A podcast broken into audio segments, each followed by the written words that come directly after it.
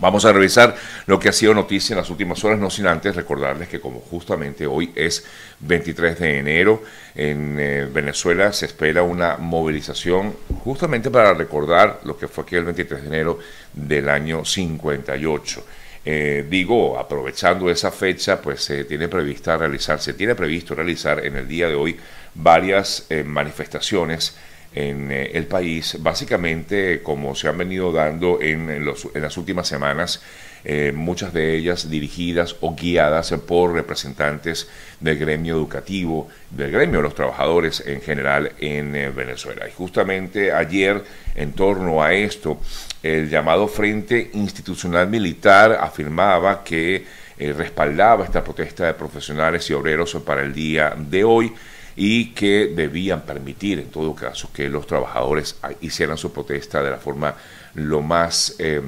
em, pacífica posible y, por supuesto, de forma espontánea, como se ha venido dando en las últimas horas, sin que eh, haya participación de mm, partidos políticos o de otros líderes políticos en el país. Es importante. Vamos a estar, por supuesto, pendientes de lo que va a ser estas manifestaciones, de lo que van a ser estas movilizaciones previstas para el día de hoy, aunque sabemos también que por parte del régimen venezolano también va a haber algún tipo de manifestación. De hecho, algunas eh, ya han eh, informado que iban a dirigirse a diversos específicos lugares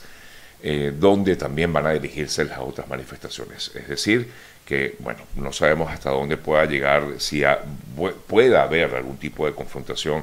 en medio de esta situación, en estas movilizaciones, repito, que se van a dar hoy en Venezuela, en, recordando aquel 23 de enero del año 1958. Gremios que hacen vida en el país, organizaciones sindicales, defensores de derechos humanos, han oficializado esta convocatoria de una gran movilización nacional hoy en lo que afirman es eh, rescatar la democracia y salario para vivir con dignidad en el país. Nos vamos ahora, amigas, amigos, hasta eh, California. En el día de ayer, o mejor dicho, en eh, este fin de semana, se registró un nuevo tiroteo registrado específicamente en la zona de Monterey Park, en California. Según el Departamento del Condado de Los Ángeles, hasta el momento no se ha podido determinar eh, el lugar o eh, no se puede localizar, quise decir, a la persona que presuntamente atentó contra estas mm, otras que estaban celebrando el Año Nuevo eh, chino. Esto ocurrió justamente en una zona que es netamente mm, habitada por ciudadanos de origen asiático. El tiroteo se registró en un ballroom, en una sala de baile, donde se estaba justamente realizando esta celebración del día o del, eh, sí, del Año Nuevo chino. Y eh, bueno, esta persona disparó contra otras y murieron 10 personas en este tiroteo y se estima en más de 10 los heridos. El incidente ocurrió a eso de las 9 de la noche del sábado en esta localidad, como ya les decía, en este Ballroom eh, Dance Studio eh, ubicado en Monterey Park. El atacante eh, sigue prófugo, afirmó el condado de Los Ángeles, aunque en el día de ayer hubo una, eh, situación con un vehículo, un camión de carga, que al parecer estuvo o habría estado involucrado en este hecho y mm, la persona fue rodeada por la policía, la que iba en esa camioneta blanca, eh, y la persona pues tomó la decisión de quitarse la vida, según la información que maneja la policía. Eh, por lo tanto, aunque han afirmado que cayó esta persona que estaba dentro de esta furgoneta o de esta camioneta, eh, se desconoce si realmente es el, el autor de este tiroteo.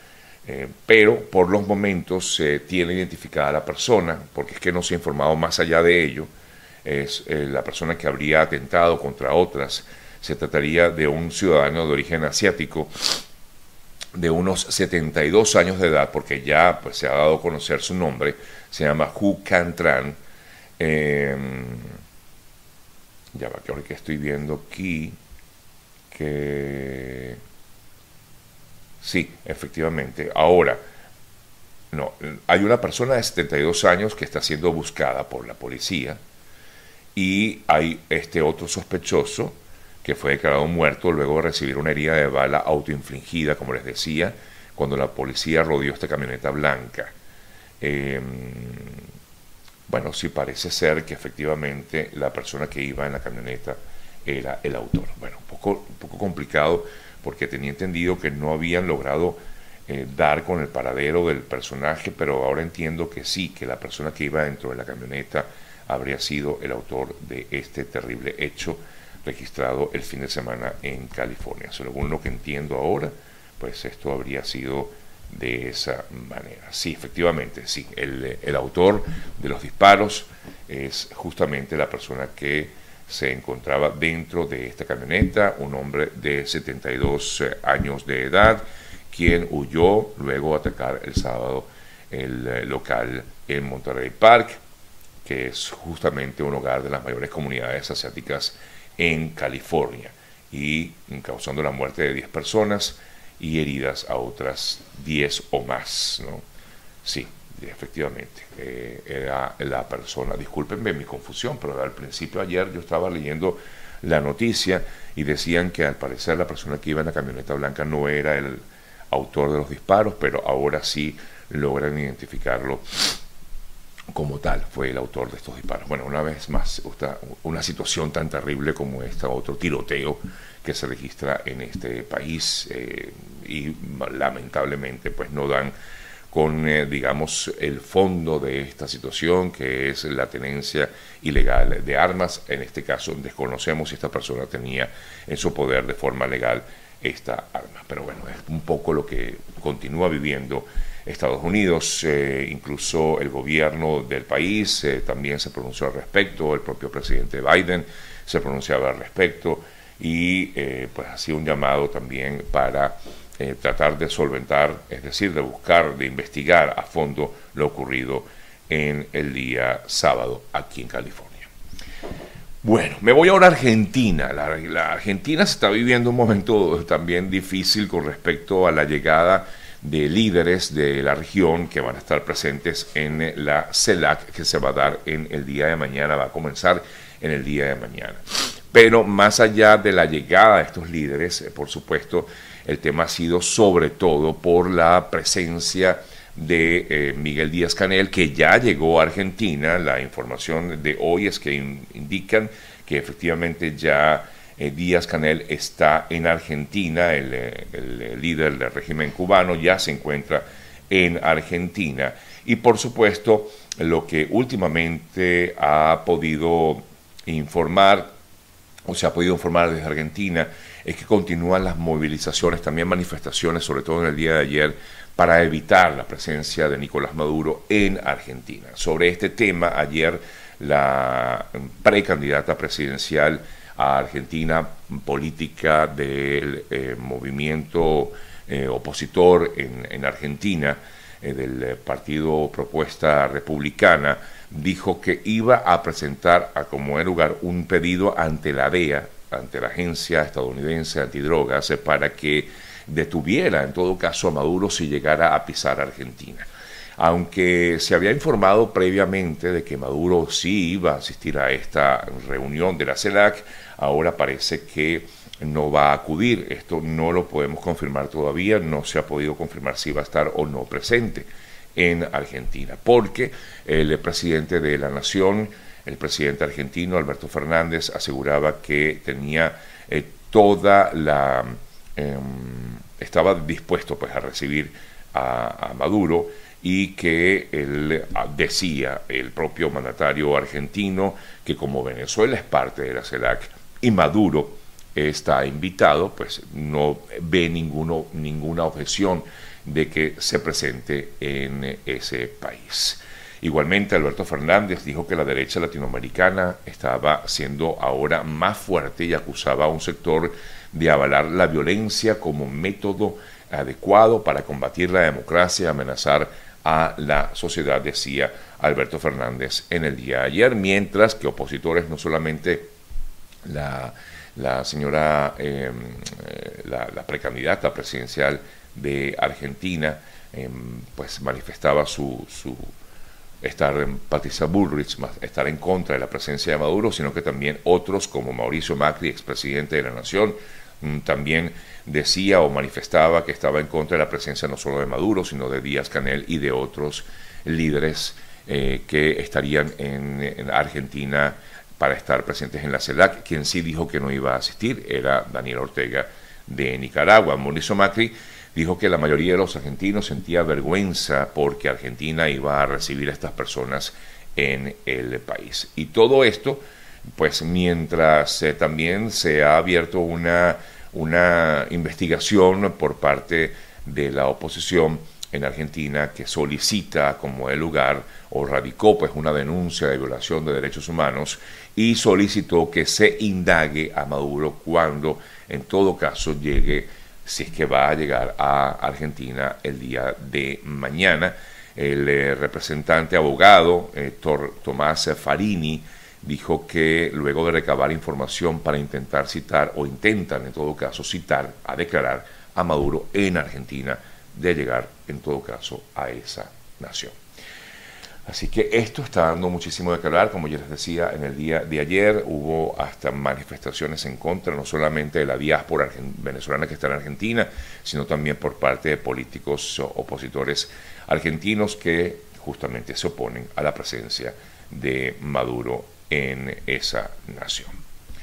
Eh, quien sí va a Argentina va a ser Lula da Silva, quien ya manifestó o mejor dicho, ya habría viajado a ese país, sería su primer viaje internacional desde que asumió el poder y también incluiría en su viaje no solamente Argentina, sino que iría también hasta Uruguay, según información que maneja el gobierno mm, brasileño. Bien, amigas, amigos, son las 8.12 minutos de la mañana. A esta hora nosotros les hablamos acerca de lo importante que es estar asegurado en este país y por eso siempre hacemos la recomendación de contactar a nuestro buen amigo Oliver Suárez, asesor de seguros, que no solamente le va a brindar cuál es, le va a explicar cuál es, en todo caso, lo que más le conviene a usted como em, habitante de este país, como residente en este país, sino que también le puede indicar, le va a decir seguramente acerca de los maravillosos planes de retiro, que es una manera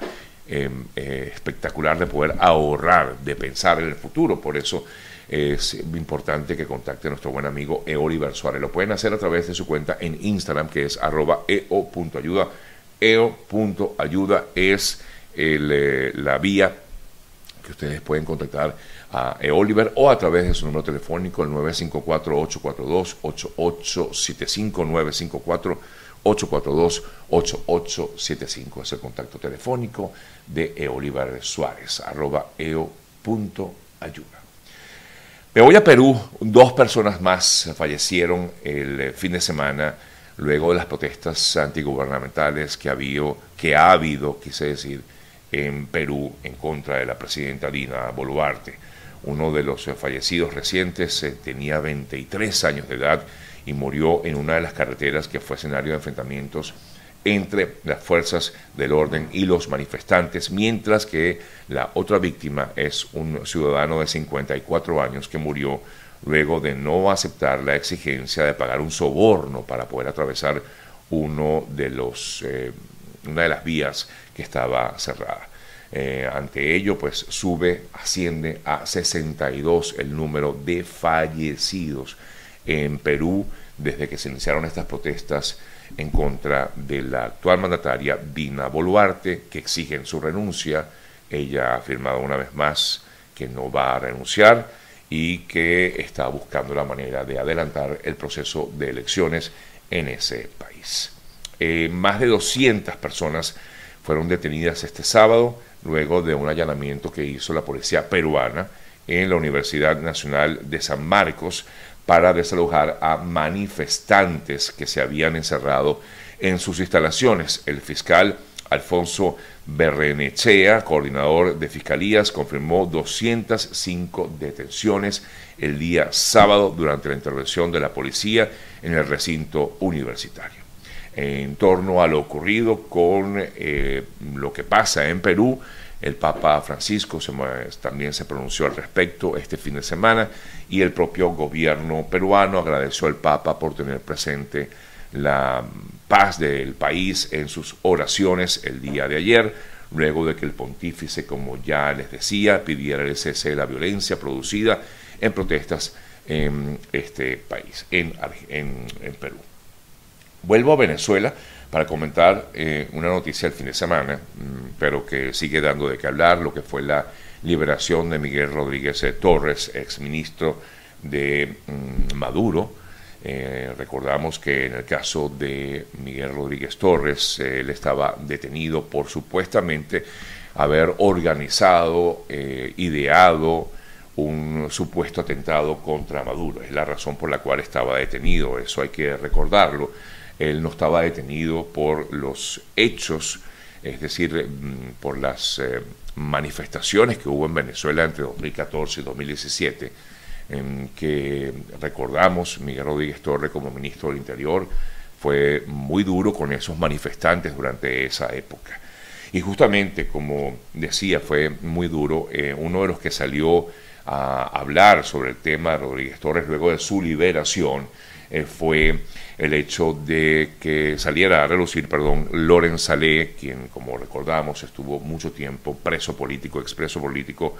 estuvo mucho tiempo recluido en la llamada La Tumba. Y él afirmaba, Lorenz Salé, luego de conocer de la liberación de Miguel Rodríguez Torres, que él había sido el padre de las, del SEBIN y de estos centros de tortura como la tumba donde él estuvo durante mucho tiempo mm, detenido en Venezuela. Y por lo tanto decía el propio Lorenz Salé que Rodríguez Torres es un criminal que se dedicó a perseguir, torturar y asesinar estudiantes en Venezuela, manifestaba Lorenz Salé, quien vive en España, lugar que en todo caso va a ser el destino final de Miguel Rodríguez Torres. Nos imaginamos que ya está allá porque el fin de semana habría salido hasta República Dominicana y de allí iría hasta España, luego de eh, recibir el beneplácito por parte de mm, eh, ex presidente del gobierno español Rodríguez Zapatero, que de hecho el propio Rodríguez Torres aseguraba que gracias a su acción y de otros eh, también factores políticos se logró la liberación, su liberación luego de cinco años preso en Venezuela. Y por eso él hacía mención especial del expresidente del gobierno español Rodríguez Zapatero, eh, quien afirmó, y voy a leer textual lo que dijo Rodríguez Torres sobre Zapatero, durante casi tres años batalló incansablemente hasta lograr este éxito y estaré eternamente agradecido por sus gestos, por su solidaridad y por su afecto hacia mí, decía Rodríguez Torres. Em, cuando una vez pues es liberado y ya iba a partir hacia Dominicana y de allí en todo caso hacia España, que nos imaginamos ya estará pues en España junto con eh, algunos miembros de su familia que tengo entendido pues viven en España. Por eso la liberación de Miguel Rodríguez Torres, por un lado, eh, pues efectivamente era un preso político, eso no lo podemos negar, era un preso político del régimen de Maduro, pero por el otro lado hay personas que consideran que no era Em, eh, justo, eh, justa su liberación, que en todo caso hay otros presos políticos que también están esperando por justamente esa liberación. Por ejemplo, el caso de Roland Carreño, entre otros. Bueno, hay muchos, recuerden que son unos 300 presos políticos que hay en Venezuela y por eso es que ha habido estas reacciones, algunas a favor y otras en contra de la liberación de Rodríguez Torres que definitivamente era una pieza eh, fundamental para el régimen eh, venezolano. Eh, digo, el tenerlo pues detenido durante todo este tiempo como lo hicieron, ya que supuestamente Rodríguez Torres tuvo de alguna manera algún tipo de mm, participación, según es la investigación que ha realizado el chavismo, mm, una participación en un supuesto atentado contra Nicolás Maduro. Bien, amigas, amigos, son las 8 y 20 minutos de la mañana. A esta hora, buen momento para nosotros hablar de otros temas y tenemos, por supuesto, más información que comentarles a todos ustedes. Pero antes eh, quiero recordarles que si usted es víctima de un accidente en este país, sabe que puede contar con la doctora Hani Martínez Ward y con todo su equipo, World Law Group. Pueden contactarla a través de esa cuenta de Instagram que tiene ella directamente, arroba Hani Martínez Word o también lo pueden hacer vía telefónica al 855-365-6755, 855 Dolor 55 es el contacto telefónico del equipo de World Group de Hani Martínez Ward para que usted pueda en todo caso hacer algún tipo o recibir algún tipo de compensación económica si usted es víctima de algún accidente aquí en Estados Unidos. Me, preguntan por aquí, aprovechando para leerlos un poco, eh, dice que la liberación fue el resultado de la mesa de negociaciones. En teoría eso es lo que se cree justamente, dice aquí el amigo Fernando que nos escribe. Dice quienes estuvieron a favor de la liberación de Rodríguez Torres, pues algunos miembros de la oposición también estuvieron a favor. De hecho, recordamos que Rodríguez Torres eh, nombró a varias personas, justamente quienes están en esa, en esa mesa de negociación, aunque afirman que esto no se habría discutido en la mesa eh, de negociaciones con, el régimen, entre la oposición y el régimen en México. Pero sí se está buscando la manera de lograr la liberación de todos los presos políticos, pero hasta ahora pues solamente hemos conocido de esta liberación. Leyendo un poco pues sus comentarios eh, aquí en el, eh, programa, ¿no? un poco acerca de lo que ustedes piensan hacer en torno a esto, lo que fue la liberación de este de Miguel Rodríguez Torres. Hablando de oposición, por cierto, quiero enviar un abrazo muy fuerte a nuestra, eh, que por cierto la tenía como mm, invitada para el día de hoy, pero a raíz de ello, por supuesto, suspendimos esta entrevista. María Corina Machado ayer tuvo eh, pues la lamentable pérdida de su padre, Enrique Machado Zuluaga, quien eh, recordamos en el país eh, fue un importante promotor de empresas, de la cultura y de la educación en Venezuela. Eh, entre otras cosas, pues llegó a ser representante de la Junta Directiva de la Siderúrgica Venezolana y, mm, bueno, el día de ayer falleció en Caracas el padre de María Corina Machado, Enrique Machado Zuluaga. Bueno, amigos, eh, revisamos otras informaciones. Estoy leyendo aquí que la aerolínea Conviasa, Conviasa dijo que iba a expandir sus destinos en este año 2023. Según informaban en el día de ayer, eh, iban a extender eh, los destinos y tengo aquí información que habla de que Conviasa va a viajar, para aquellos que quieran ir a estos países, a La Habana, a Moscú, a Damasco, Siria, también a Teherán, en Irán, y a Manaus, en Brasil, entre otros países. Igualmente se estima que vaya a haber nuevos vuelos hasta Sao Paulo, entre otras localidades eh, ubicadas en el mundo. Hablando de, de, de Conviasa, estaba viendo esta mañana, perdón, estaba viendo esta mañana eh, que el eh, líder eh, del régimen cubano, Miguel Díaz Canel,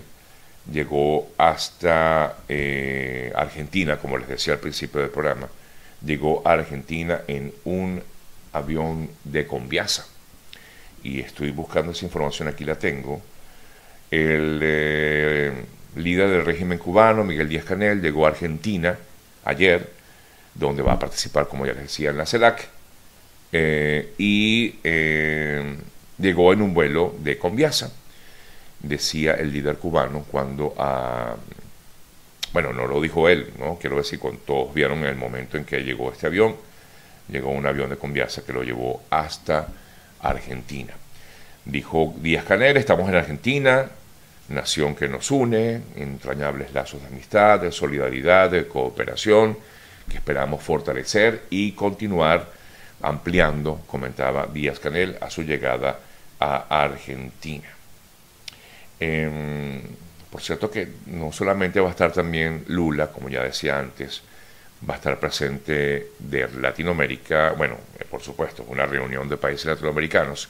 pero de mandatarios estarán presentes el paraguayo Mario Abdo Benítez, el eh, presidente de Uruguay Luis de Calle Pou, también el presidente de Colombia Gustavo Petro, el de la de Honduras Xiomara Castro, el de Bolivia Luis Arce, el de Chile Gabriel Boric. Eh, hasta ahora las ausencias confirmadas son las de Nicaragua, eh, Daniel Ortega, y de Perú, por supuesto, a raíz de las protestas que hay en ese país, Dina Boluarte no van a estar presentes. De Maduro todavía no se sabe. Ya veremos si hoy hay información, porque no se ha podido confirmar si va a estar presente o no en eh, Argentina en esta reunión de la CELAC. Miren, comentaba hace rato acerca de estos eh, viajes o eh, estos destinos que tendría Conviasa, que irían a Teherán, entre otras localidades. Y bueno, ayer veía que habían llegado un número importante de, vehículos iraníes hasta Venezuela. Estamos hablando de por lo menos mil vehículos eh, de la marca Sapia, fabricados en Irán, que llegaron a, hasta Venezuela. Esto lo dijo el propio ministro del Transporte venezolano, quien decía que se espera que para el mes de febrero lleguen 2.000 vehículos eh, de modelo fabricados en Irán, eh, según informaba el ministro del Transporte en el día de ayer.